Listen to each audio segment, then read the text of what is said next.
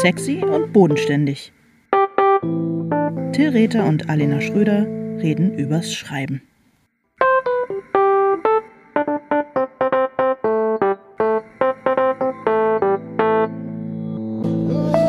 Hallo Alena. Hallo Till. Wie geht's? Mir geht's immer noch sehr gut. Wie geht's denn dir Was so? gibt's Neues an der, an der Bestsellerfront?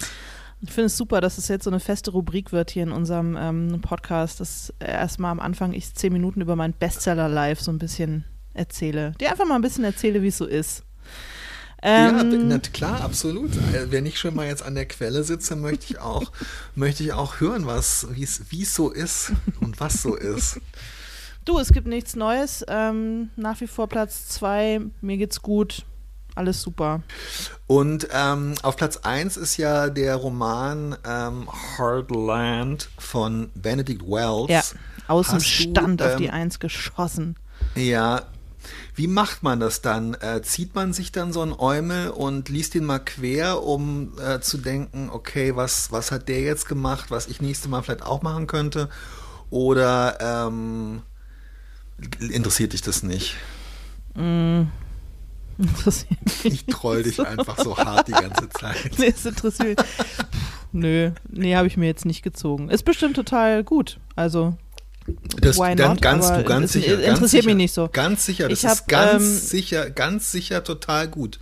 ich habe äh, ich, ich hab nur, ich hab nur den Klappentext gelesen und da geht es irgendwie um 80er Jahre Kino und der Sommer seines Lebens. Ähm, und das, da habe ich schon gemerkt, dass ich irgendwie nicht bereit bin, darüber was lesen zu wollen. Aber das ähm, ist überhaupt kein Werturteil. Das ist einfach nicht mein Thema.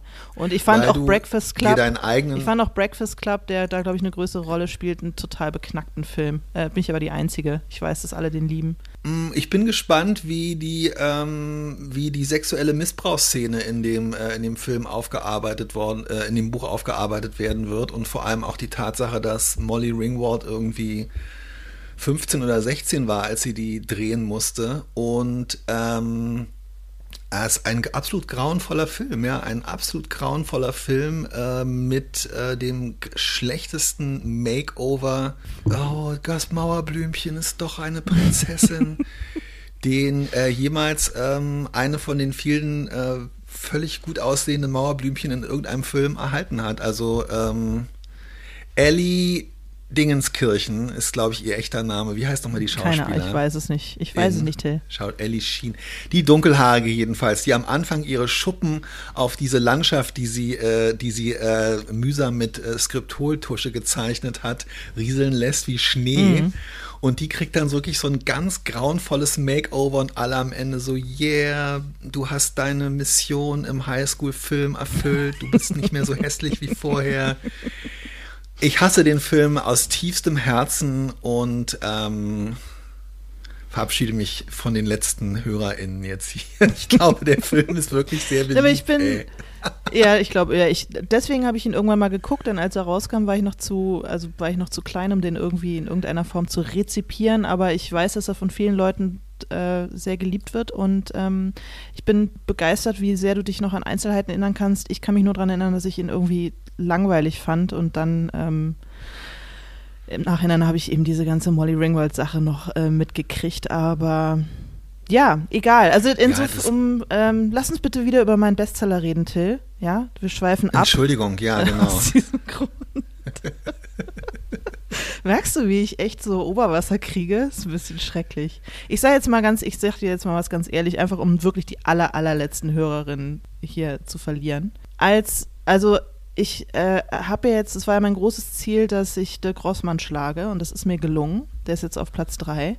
Und ein winziger Teil von mir, für den ich mich schäme, war ein bisschen enttäuscht, dass ich jetzt nicht, dass ich jetzt nicht die Eins geholt habe, sondern dass Benedikt Welz da jetzt aus dem Stand da hochgedrauscht ist. Und schon deshalb werde ich das Buch leider nicht lesen können. So missgünstig bin ich. Schrecklich, es tut mir leid. Ich finde das total toll. Ich finde das total, also ich bin einfach begeistert. Ähm, sag mal, ähm, wie hast du dich denn jetzt eigentlich die letzten Wochen verhalten zur, ähm, es ist ja gar nicht so einfach während des äh, sogenannten Lockdowns irgendwo einzukaufen, wo man auch mal ein bisschen Abwechslung bekommt. Wie hast du dich jetzt eigentlich zu Filialen äh, der Firma ähm, Rossmann verhalten in den, in den Wochen, in denen ihr euch, äh, in denen du dich äh, sozusagen gebettelt hast mit Dirk Rossmann und seinem Oktopuspenis? Ähm, es gibt Ja. hier einen Rossmann in der Nähe, da gehe ich ab und zu hin und kaufe da halt äh, Zahnbürsten. Aber da lag zum Beispiel auch der Rossmann nicht aus. Also das Buch. ist vielleicht so eine Renegade-Filiale, wo die eigenen Mitarbeiterinnen das Buch boykottieren. Also da konnte man es nicht erwerben. Man konnte da vieles erwerben, aber nicht der neunte Arm des Oktopus. Wie stehst du, äh, letzte Frage, um das Thema ähm, abzuschließen. Nein, es wird mir nicht gelingen. Wie, wo stehst du eigentlich im Drogeriemärkte-Battle? Ja. Das ist mir scheißegal. Das, äh, sowas, Okay, solche, sowas können wirklich nur Wow. Leute fragen, die mit Butni sozialisiert sind und wo dann immer so, na, man darf nur bei Butni kaufen und Butni oder DM, was ist geiler und so ist mir echt scheißegal, wo ich mein Shampoo kaufe. Ich habe überhaupt gar keine, Okay. Ähm, ich habe Okay. da irgendwie keine Präferenzen. Ich gehe auch zu Rossmann zur Not, trotz Dirk Rossmann. Ich respekte auch am Ende so ein bisschen den Hassel von Dirk Rossmann. Ich meine, er wollte es halt wirklich, wirklich, wirklich wissen. Vielleicht ist das Buch am Ende gar nicht Na so klar, schlecht. absolut. Und er hat, Ja. viel Geld dafür ausgegeben, ähm, da zu stehen, wo er steht. Und das irgendwie, ein, ein Teil von mir findet es, ähm, äh, respected das. Für mich ist es der deutsche Elon Musk. Oh, das ist, das ist gemein, weil Elon Musk ist wirklich das Schlimmste, was es gibt. Das ist, glaube ich, wirklich der schlimmste Mensch auf dieser Welt. Wir wissen aber nicht, ob er nicht vielleicht ein verdammt guter Autor ist, weil er noch kein Buch vorgelegt hat. Vielleicht, weil er ständig neue Bücher anfängt. Äh, Weil er immer wieder neu anfängt. ja, oh, oh, Weil er immer, was er sch- schon geschrieben hat, wegwirft und nochmal Neuanfang macht. In, wahrscheinlich. In jeder Rakete, die er Richtung Mars schickt, ist ein unveröffentlichtes äh, Romanmanuskript von Elon Musk, das er quasi ins Universum jagt. Ich glaube, dass diese SpaceX-Rakete, die jetzt äh, äh, sicher und erfolgreich gelandet und dann wenige Minuten später explodiert ist, ich glaube, dass er ähm, nach der Landung festgestellt hat, dass da noch ein Manuskript von ihm drin ist und dann hat er sie sprengen lassen. Oder so. Aber gut, nach acht Minuten ähm, hast du jetzt schon so ein bisschen gedrängelt in Richtung, lass uns mal zum Thema kommen und das möchte ich, ähm, das möchte ich nicht. Diesen Vibe möchte ich Nö, nicht ich killen, wollt's- denn heute geht's, okay, heute sprechen wir über das Thema neu anfangen. Warum sprechen wir über das Thema, Alena? Ja, es ist nämlich so, das ist ein bisschen so, als würden wir beide immer so Stadionrunden laufen und du läufst einfach doppelt so schnell, aber ab und zu treffen sich unsere Bahnen, also ab und zu laufen wir ein paar Schritte parallel und so ist es jetzt auch. Okay. Also wir fangen jetzt beide neue Bücher an. Ich fange schon ein bisschen länger ein neues Buch an. Du hast zwischendurch halt noch ein Buch geschrieben und fängst jetzt auch wieder ein neues Buch an. Aber ich bin noch bei dem Buch davor, verstehst du? Oh, Habe ich jetzt kompliziert erklärt. Weißt du, was ich meine? Ähm, ja, ich, nee, ja, ich weiß nicht, was du meinst. Und ich äh, wollte eigentlich darauf hinaus, dass ähm, wir auf das Thema gekommen sind, weil du so eine, Inhal so eine inhaltliche Entscheidung gerade getroffen hast, über die wir, glaube ich, auch sprechen können, auch wenn niemand außer dir deinen Text bisher kennt. Ähm, also den Text, der ja noch nicht auf der Bestsellerliste steht. Ähm, weil du, also du hast sozusagen dein Buch nochmal neu angefangen, wenn man so will, weil du die weil du was ganz Grundsätzliches geändert hast. Und das hat mich interessiert, wie du darauf gekommen äh, bist, wie es dazu kam und was, was ist eigentlich jetzt genau passiert.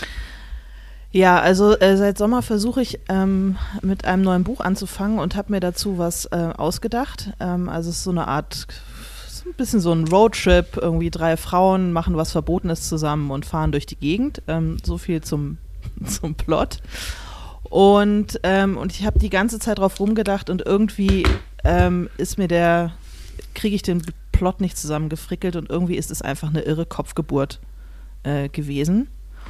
Und dann ist mir ähm, wie Schuppen von den Augen gefallen, dass drei, dass drei Frauen fahren zusammen durch die Gegend einfach total bescheuert ist und viel zu kompliziert ist und es vollkommen ausreicht, wenn es äh, zwei Frauen sind. Und deswegen habe ich eine Hauptfigur quasi wieder rausgeschmissen. Und schon lösen sich ganz viele ähm, strukturelle und inhaltliche äh, Probleme auf. Und ich bin gerade total happy. Und davon habe ich dir erzählt und schon machen wir einen Podcast darüber. Wo du das gerade gesagt hast mit äh, Schuppen von den Augen, fällt mir jetzt auch ein, wie die Schauspielerin Mhm. hieß bei äh, Breakfast Club, Ellie Sheedy. Die, der die Schuppen aus den Haaren fallen.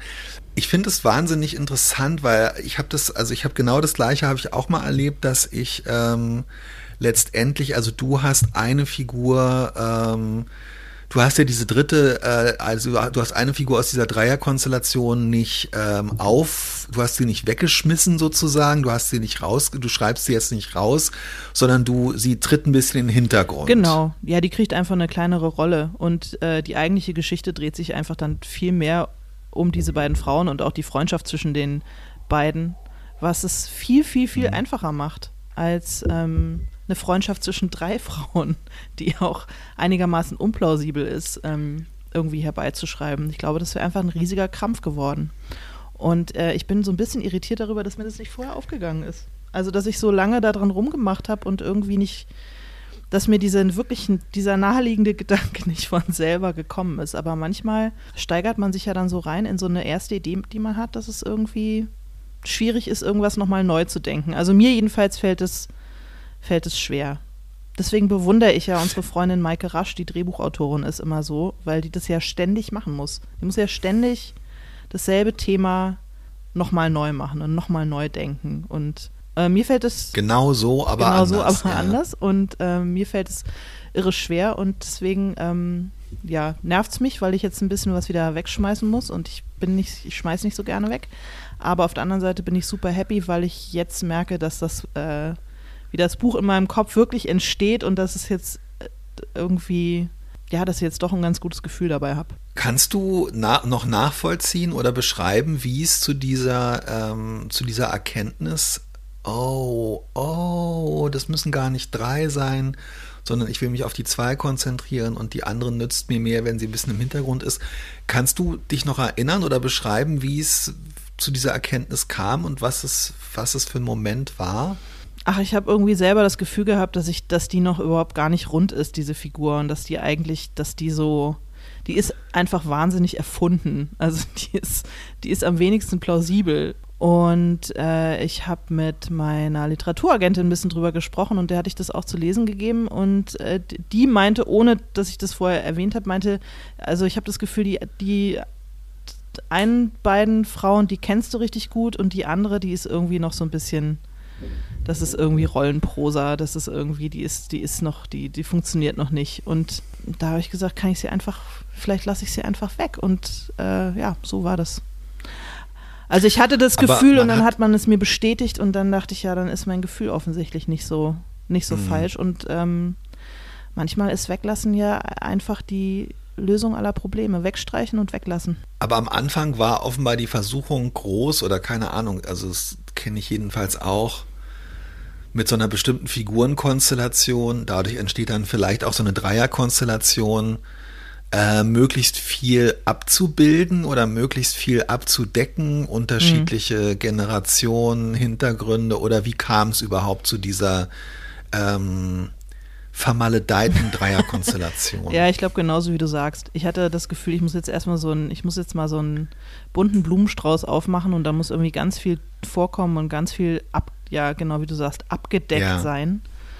Und äh, ich schreibe es jetzt einfach erstmal so hin und so weiter und, und spinne da so rum und vielleicht ergibt sich dann daraus ja irgendwie, ergeben sich irgendwie tolle Sachen. Und in Wahrheit hat es mich nur blockiert. Es war einfach zu viel. Also hm. es war zu viel. Aber ich äh, finde das toll, weil ich meine, entschuldige. Nö, ich habe mein, der Gedanke war vorbei.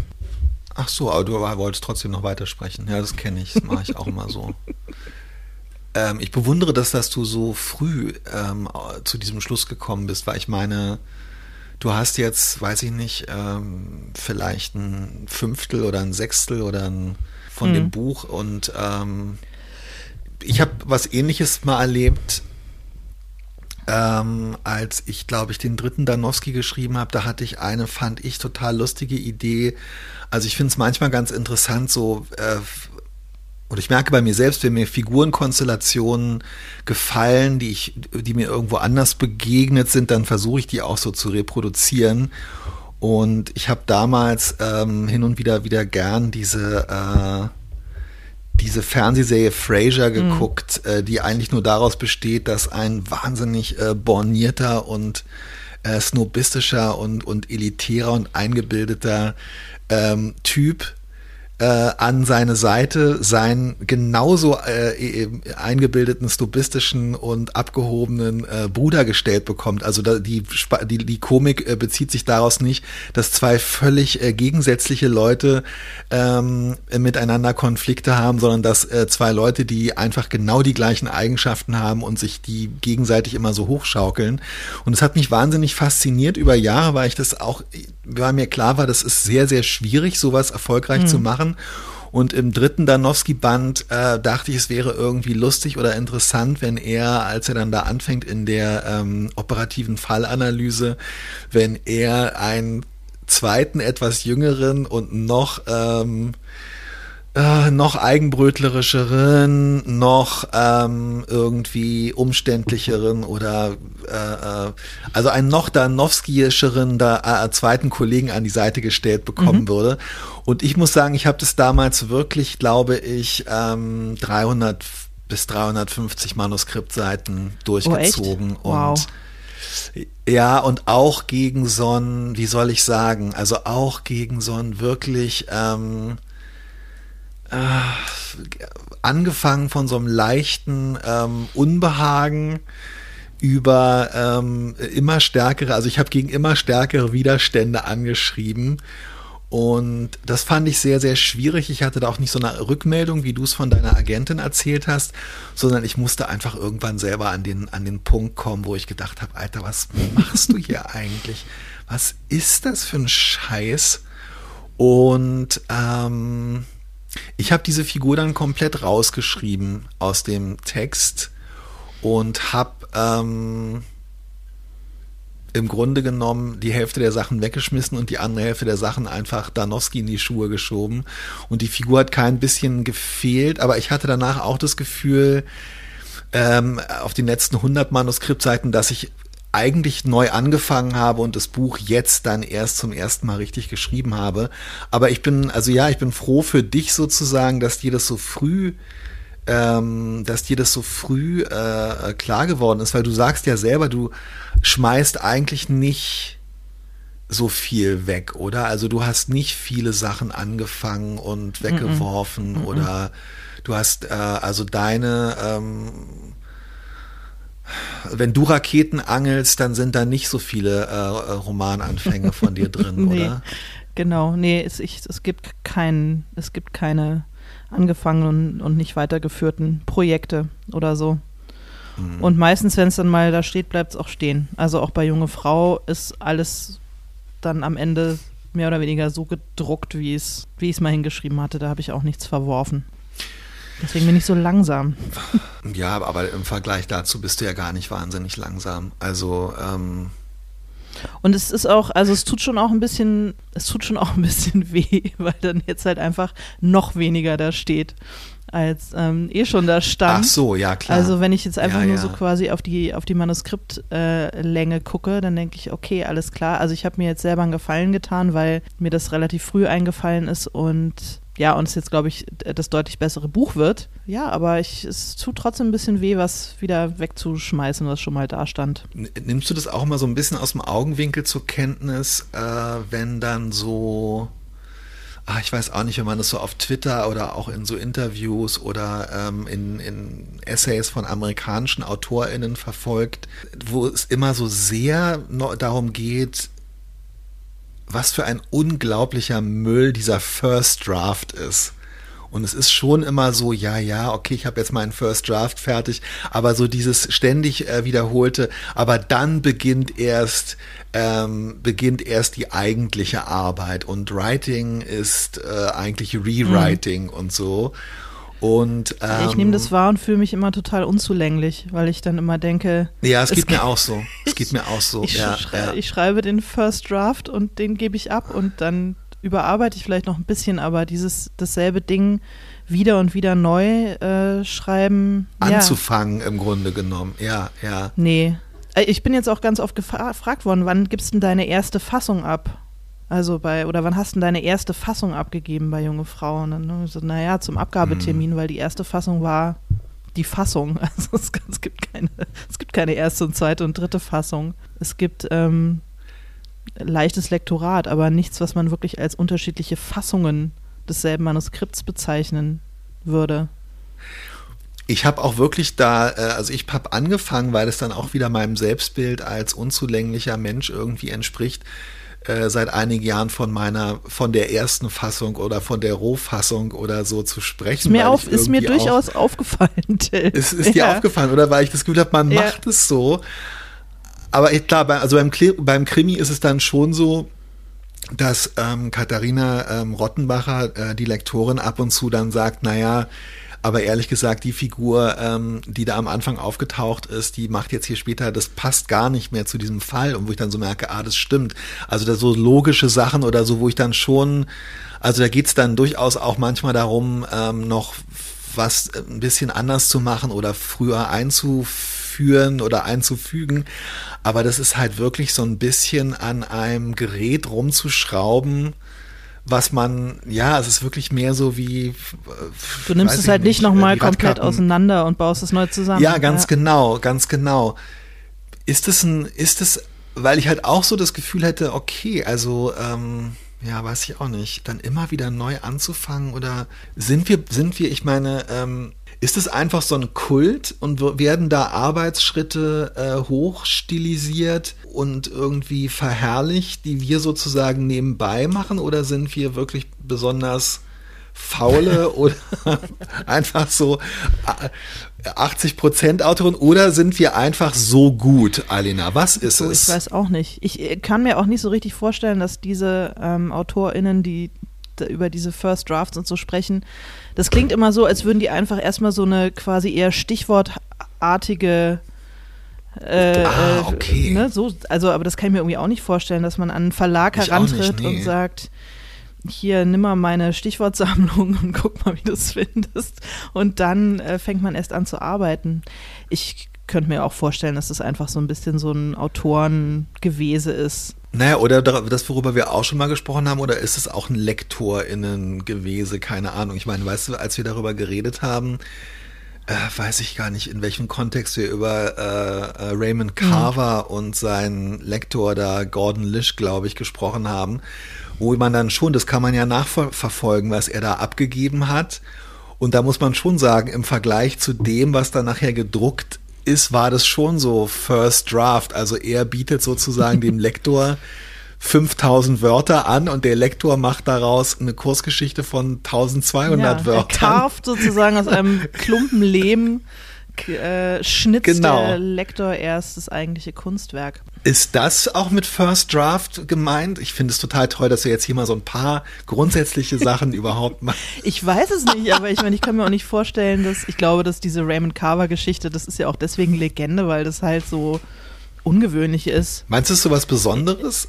Okay, also, okay. ich weiß nicht. Ich kann mir nicht klar. vorstellen, dass äh, Jonathan Franzen seinem Lektor irgendwie so eine 20.000 20 Seiten abgibt genau. und der genau. macht dann 600 genau, Seiten daraus. Irgendwie so nicht so richtig die einigermaßen okay sind. nicht so richtig vorstellen. Wobei doch, ähm, wobei doch neulich ging doch irgendwie rum, dass es offensichtlich so eine Art Mafia gibt, die ähm, die SchriftstellerInnen Computer hackt oder äh, Agenten Computer hackt und versucht, an ja. Manuskripte zu kommen. Und keiner weiß aber so richtig, was eigentlich der Nutzen daran sein könnte. Also wer hätte was davon, so ein unveröffentlichtes Manuskript, das eh veröffentlicht wird, irgendwie vorab zu klauen. Also werden da wie bei Kunstwerken dann Versicherungssummen äh, gezahlt oder einig. Also was wäre der, was wäre der Sinn? Vielleicht geht es darum, die Leute zu entlarven, dass sie in Wahrheit irgendwie wie Raymond Carver einfach nur irgendwie ähm, einen Klumpen Lehm abgeben und die eigentliche Arbeit, weißt du, vielleicht ist es ein rachsüchtiger Lektor, eine rachsüchtige Lektorin, die mal zeigen möchte, mhm. was äh, Lektorenarbeit ist. Aber es ist ja noch gar nichts davon irgendwie an die Öffentlichkeit gedrungen, oder? Es gibt diese. Es, naja, eben. Vielleicht gibt es irgendwann mal eine Es gab Sammlung. diese Phishing-Mails, so nach dem Motto: Hey, hi, ja, mhm. hier ist Katharina, ich habe plötzlich eine ganz neue E-Mail-Adresse und ich weiß auch gar nicht mehr genau, ob wir uns duzen oder siezen, aber egal, schicken Sie mir mal bitte nochmal das Rohmanuskript von. Ähm, und dann schicken die Leute das dahin, was mich aber daran schon auch verblüfft hat, abgesehen davon, dass man nicht weiß, warum und wieso ja, dass halt Leute wirklich eben dann offenbar ja doch diese ich müsste dann halt sagen, du, ganz ehrlich, es gibt halt diese eine Datei, die ich dir geschickt habe. Was anderes gibt es nicht. Ich kann nicht. dir nicht noch irgendwelche älteren oder äh, ich weiß, also ganz ehrlich, also ja, das ist schon was, was mich auch beschäftigt und was, äh, es geht mir genauso wie dir. Ähm, wobei du ja jetzt wirklich langsam mal aufhören könntest mit den Unzulänglichkeitsgefühlen. Aber ähm, ich habe halt auch mal, ich denke auch immer, mache ich mir nicht genug, mache ich mir nicht genug Arbeit, machen wir uns nicht genug Arbeit. Hättest du nicht eigentlich jetzt alles erstmal wegschmeißen müssen, deinen Anfang und sagen müssen, ja, aber dann müsste ich mich erstmal wieder zwei Monate davon erholen, ah, okay. dass ich jetzt meinen kompletten. Anfang in die Tonne getreten habe. Nö, außerdem ist ja auch nicht alles schlecht. Also da ist ja auch ganz viel wirklich Gutes dabei. Und äh, zwei von den drei Figuren äh, bleiben ja. Ähm, aber vielleicht brauchen die Leute die auch immer zwei Monate, um sich davon zu erholen. Und darum ähm, dauert es bei, bei vielen Autorinnen dann vielleicht auch eher nicht zwei Jahre, sondern fünf Jahre. Ich weiß es nicht. Ja, aber Miete will ja gezahlt werden. Also das ist dann ja, ja am Ende auch ein bisschen ja, eine. Ja, absolut. Ähm, das ist auch am Ende eine Frage der Ja, ganz der genau. Ressourcen. Ganz, ja, also, ganz genau. Äh, absolut, total. Ich kann es mir auch auf eine Art nicht leisten. Ja. Ähm, first, also Wer kann sich leisten, das gleiche Buch dreimal zu schreiben oder viermal, nur damit es so nach Pareto-Prinzip vielleicht 10 bis 15 Prozent besser wird? Es wäre schön, aber. Ja. Mm. aber nein, leider nicht. Sag mal, ähm, wie war es jetzt eigentlich? Du hast ja dein Buch, ähm, dein zweites Buch angefangen, bevor äh, klar war, dass, also es war klar, äh, es gab schon so einen Buzz über äh, junge Frau. Ähm, am Fenster steht Abendlicht blaues Kleid und es war auch klar, dass der Verlag wird sich für das Buch stark machen und so weiter, aber dass das Buch ein großer Erfolg wird, war nicht klar, als du angefangen hast, nee. ähm, den Roman zu schreiben, an dem du jetzt arbeitest. Es war im Gegenteil so ein bisschen so, dass ich glaube, das war auch so die Phase, als die Bücher von uns beiden verschoben worden sind und man auch so dachte mhm. so, oh man, ey. Äh, also eher so, also ich hatte tatsächlich auch so ein bisschen das Gefühl bei mir und ich weiß nicht, ob es dir ähnlich ging, ist vielleicht auch ganz gut. Also dann kann man das jetzt so, ja, so fast so so nebenbei schon so ein bisschen anfangen, weil jetzt hat man noch ein bisschen mehr Zeit, weil das mhm. nächste, das erste Buch ist verschoben worden. Hat sich jetzt eigentlich dein Blick auf das, was du bisher gemacht hast, äh, dramatisch verändert? Hast du das Gefühl, ach du Scheiße, junge Frau ist jetzt so ein großer Erfolg, jetzt muss ich den äh, Text, an dem ich gerade arbeite, nochmal anders auf den Prüfstand stellen, die, die Erwartungen ändern sich, was, wie, du, was macht es mit dir? Was ist da los? Ach naja, es ist ja dann, also ehrlich gesagt finde ich es ein bisschen befreiend, weil ich glaube, niemand erwartet ernsthaft, dass das zweite Buch genauso erfolgreich wird. Also ich erwarte mhm. es nicht. Und äh, irgendwie äh, mache ich mich deswegen jetzt gerade sehr locker. Das dritte muss dann wieder richtig erfolgreich werden, aber ich glaube, beim zweiten rechnet, glaube ich, niemand damit. Also ich rechne okay. jedenfalls nicht damit. Und ich, ich finde es, äh, ich, Du rechnest schon am ja. Ja, das ist gut. Du musst auch damit rechnen, weil das motiviert mich ja. Es soll nicht total abkacken, aber ähm, ja, aber es muss sich jetzt nicht mit junge Frau messen. In, sozusagen, wenn ich jetzt, ähm, wenn ich jetzt meine Buchkinder mir so nebeneinander vorstelle, dann muss es nicht genauso doll sein. Und oder genauso erfolgreich Du musst nicht sein. all deine Bücher gleich lieb haben. Ach so, doch, ja. Bei Buchkindern muss man sie nicht alle gleich lieb haben. Ach, ich habe das genauso lieb, aber es ist halt komplett anders und deswegen ist es okay. Wie geht's Warst du, entschuldige, nee, ich bin noch nicht fertig ähm, mit den Fragen. Okay. Warst du äh, nicht so ein bisschen jetzt vielleicht doch auch in Versuchung, das nochmal beiseite zu legen, woran du im Moment arbeitest? Und stattdessen ähm, junge Frau ähm, am Fenster stehen abendlich blaues Kleid 2 zu schreiben, wo Hannah noch ein geheimnisvolles Kunstwerk sucht. Nein, natürlich nicht. Nee. Aber zu sagen, ähm, ich versuche. Genau das nochmal. Nicht genau quasi, das, ähm, genau das, aber ganz anders. Ja, ich glaube, das hätte dem Verlag natürlich gefallen, aber nee, habe ich. Ja, super. Ich wollte so nur wissen, ob du also, so ein bisschen, also war, ja, ob du, ob das dann sowas ist. Es wäre. Ich, Alena, ich kenne ja, das doch nicht. Ich kenne das einfach nicht. Ich weiß nicht, wie das ist. Ja, es wäre wahrscheinlich, es wäre wahrscheinlich klug, genau in der Schiene irgendwie einfach weiter ein Ding nach dem anderen rauszuhauen, aber ähm, vielleicht dann beim dritten wieder. Aber jetzt erstmal ja. möchte ich das nicht. Wobei es in der Thematik gar nicht so extrem weit Finde ich auch, finde ich auch, ist. absolut. Es ist, äh, es, es, es sch- schließt schon irgendwie an. Es ist einfach nur ein komplett anderes Setting und ich wollte halt nicht nochmal so ein 20er Jahre Holocaust äh, äh, d- Ding irgendwie machen. Ich wollte einfach mich in, in anderen Zeiten bewegen. Aber ich finde es, ähm, ja, ich habe so beim, beim Schreiben, aber das ist jetzt eher eine inhaltliche Sache, schon manchmal gedacht, ah scheiße, die klingt wie, die klingt wie, die klingt und redet und denkt wie Hannah, nur in ein bisschen älter. Das geht so noch nicht. Also ich finde es dann auch manchmal schwierig, sich von so Figuren wirklich abzugrenzen und sich was eine ganz neue auszudenken. Aber vielleicht muss, muss, es auch gar nicht sein. Also letztendlich äh, deine, äh, deine LeserInnen suchen möglicherweise im nächsten, also suchen möglicherweise im nächsten Buch nicht nochmal die gleiche Geschichte, nochmal ähnliche Settings, aber es gibt natürlich Sachen, die man dann mag und schätzt und dazu gehört unter Umständen eine bestimmte Art von Protagonistin und auch ein bestimmter Ton oder so. Also das finde ich ja gar nicht, äh, weiß ich nicht. Da, Ja, ja, hast recht. Ja, vielleicht bin ich da auch zu streng mit mir. ich glaube, wie, ich, ehrlich gesagt glaube ich auch, ähm, ich weiß nicht, wie du das siehst. Ich habe das Gefühl, ich habe nur eine begrenzte Anzahl von Figuren in mir sozusagen. Also ja, auch das. oder also was dann was deine Lektorin gesagt hat, man kann natürlich Figuren erfinden, man kann natürlich Figuren auch am Reißbrett sozusagen entwerfen, aber so wirklich, wie sie gesagt hat, Leute, die man kennt, die, die müssen ja nicht real sein, aber dass man wirklich das Gefühl hat, ah, okay, ähm, also das ist bei mir wirklich eine sehr überschaubare Anzahl von drei Charakteren in ja, wahrscheinlich, Varianten. wahrscheinlich, wahrscheinlich, wahrscheinlich ist es so. Wahrscheinlich ist es so. Mein Sternzeichen, dich mein Aszendent und ähm, mein Mondzeichen, Und deine meine Venus.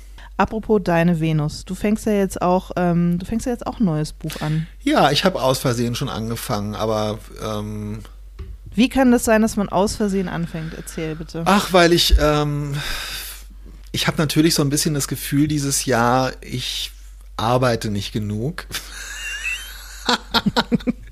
Ganz genau, Till. weil ich letztes Jahr äh, an drei Büchern geschrieben und gearbeitet habe, habe ich jetzt dieses Jahr irgendwie das Gefühl, ähm, was mache ich hier eigentlich? Warum, äh, warum, warum sitze ich, Warum warum sitze ich hier nachts von, äh, von halb äh, Mitternacht bis morgens um sechs faul im Bett und arbeite nicht?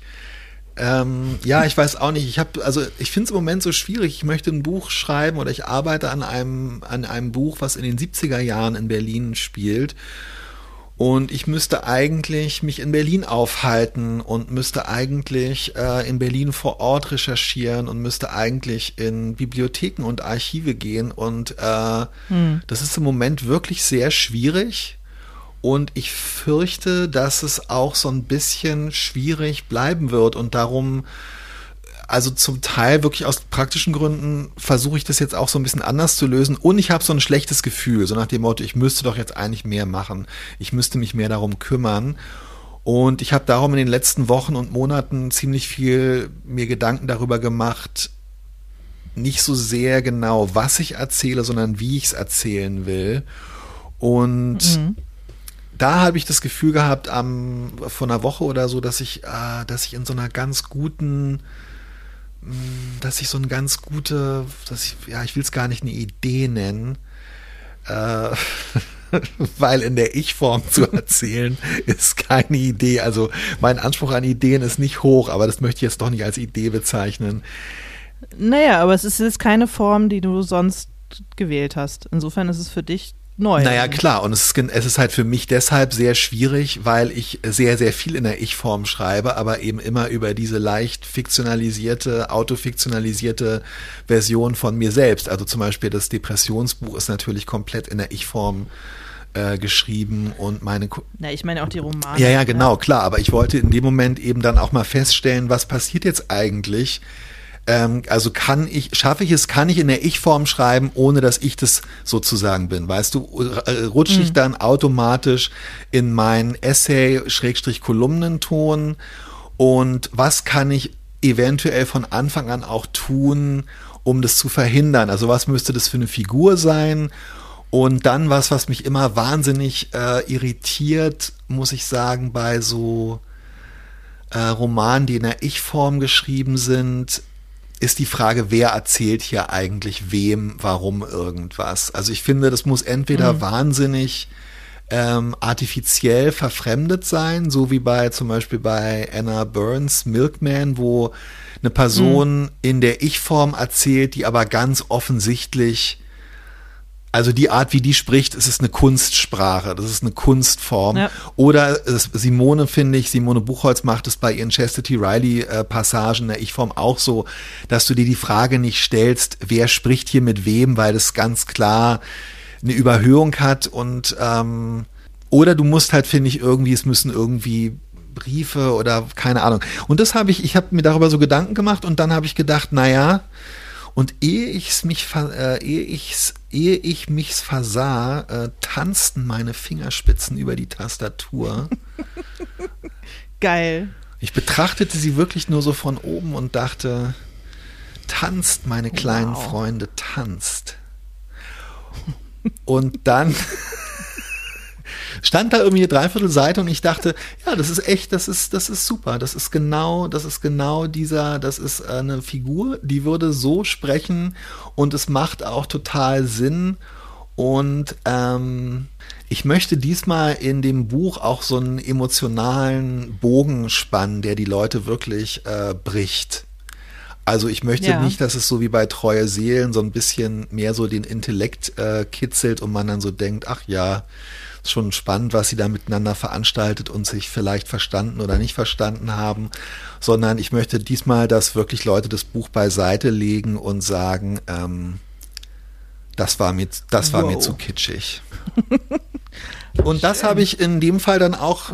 ja, ja, das habe ich, also ich habe das irgendwie, ähm, das wollte ich halt auch ausprobieren, wie man das von Anfang an anlegen kann, aber in einem Ton, der das eben auch verschleiert. Und ich bin ehrlich gesagt gerade ganz, äh, ja, also dieses Thema Neuanfang finde ich hat zwei Komponenten, nämlich einmal wieder was Neues anzufangen, nachdem man eben äh, ja schon so viele andere Sachen angefangen hat. Und wie schafft man es eigentlich auch gefühlt, was Neues anzufangen und nicht das gleiche Buch immer zu mhm. schreiben? Das ist zum Beispiel bei den Krimis äh, durchaus nicht ganz einfach äh, teilweise. Und es ist dir sicherlich bei ja. den Benny Mama Büchern auch so gegangen, oder? Dass so ab dem zweiten oder dritten hat man so das Gefühl, gab ja nur drei. Aber ja, aber ich fand es dann ehrlich gesagt auch total schön, weil man sich auf so ein, halt, da gibt es schon so ein Gerüst und man. Ja, ja, klar. Auf das ja, kann man zurückfallen. Ja. Es gibt diese Figuren schon und jetzt schubst man die halt in eine neue Situation. Ähm. Aber es hat mehr so den, also was, was ich daran total schön finde, ist, es hat mehr so den Charakter einer geregelten Tätigkeit sozusagen. Ja. Man, ja, ja, oder? Klar. Du setzt dich so hin und du weißt genau, okay, ich war jetzt ein paar Wochen nicht da, aber die Kollegen, Kolleginnen sind noch da und äh, ja, hat sich ein bisschen was verändert, äh, aber man macht jetzt, also das finde ich total toll, aber es ist halt wirklich äh, schon was Besonderes vor dem Hintergrund einer Erfahrung ähm, und in deinem Fall jetzt dieser äh, besonderen äh, Erfahrung äh, nochmal wieder vor dem weißen Blatt zu sitzen und neu anzufangen. Für mich ist es total crazy und wirklich auch irgendwie unbefriedigend im Moment, muss ich sagen, weil ähm, ich fange ein neues Buch an und ich habe, es sind wirklich drei Bücher von mir noch nicht erschienen und äh, ja, ich hab, das verstehe ich total. habe echt das Gefühl, ich bin so total im äh, im luftleeren Raum gerade. Es hat aber auch was, es hat auch was Befreiendes, aber es fühlt sich auch ehrlich gesagt, ohne dass ich mich äh, dass ich das irgendwie als Schicksal beklagen will. Es fühlt sich auch ein bisschen haltlos an, muss ich sagen. Ja, kann ich gut verstehen. Ich habe und dann, ich bin mir nicht ganz sicher, ob das einfach auch nur eine Ausrede war, da nicht weiterzukommen und weil ich eben dieses äh, wabernde Gefühl hatte, dass irgendwas daran ganz grundsätzlich noch nicht stimmt. Ähm, dass ich dachte, ja, ich habe das andere ja auch noch nicht losgelassen, weil es ist ja noch nicht erschienen. Und eigentlich kann ich erst so richtig das Neue anfangen, wenn das andere in der Welt ist. Also insofern kann ich das gut verstehen. Und bei dir ja nun dreifach. Denn dieses Jahr erscheinen drei, drei Bücher von dir, Till. Es ist echt, ich kann es gar nicht oft genug sagen und betonen. Mm, ja, ich, äh, ich weiß auch nicht. Ich weiß ehrlich gesagt nicht, was ich dazu sagen soll. Hast du gut gemacht. Das sind drei super Bücher. Ich freue mich Na, darauf. Das, du kennst ja ähm, nur bisher nur zwei Drittel davon. Insofern Who knows? Ja, genau. Ich das freue mich. dritte, Ich das dritte mich. wird alles in den Abgrund reißen. Das dritte wird einfach das, was an den ersten beiden gut ist, wird das dritte einfach zunichte machen. Ja, so so- dass ich dann ja. 2022 wieder neu anfangen Ganz kann. genau, ganz bei Null anfangen musst, auch in meiner besten Skala. Ja. Verstehst du? Musst du dich erstmal wieder nach oben arbeiten. Ich freue mich drauf. Ich mich auch. Wir haben nächstes Mal unsere Jubiläumsfolge. Ja, ey, die 50. Folge. Ich finde es total super. Genau. Und wir haben ähm, 50 Schreibmaximen, äh, 50 Schreibtipps, wirklich von äh, Writing is Rewriting bis hin zu streichen Sie einfach alle überflüssigen Wörter weg, äh, alle nicht guten Wörter, dann wird es ein guter Text und äh, Kill Your Darlings First. Wir haben 50 gängige und nicht so gängige Schreibmaximen gesammelt und werden die in so einer Art Blitzdurchlauf, eine Minute pro Schreibregel, werden wir die ähm, bewerten, Daumen hoch, Daumen runter und äh, werden entweder Und dann alles ausfällig abfackeln. oder total gerührt und fackeln dann alles ab, genau. Und äh, darauf freue ich mich wahnsinnig, dass wir, dass wir erstens, dass wir es bald geschafft haben werden, f- äh, 50 Folgen aufzunehmen und ich glaube auch, dass das, ich glaube, dass wir beide vielleicht sogar noch was, äh, da, was äh, lernen können in der Folge oder verlernen, weiß ich noch nicht. Mit Sicherheit. Ich freue mich drauf. Ich mich auch, Alena. War schön, dich zu sehen. Ebenso. Tschüss, Till. Tschüss.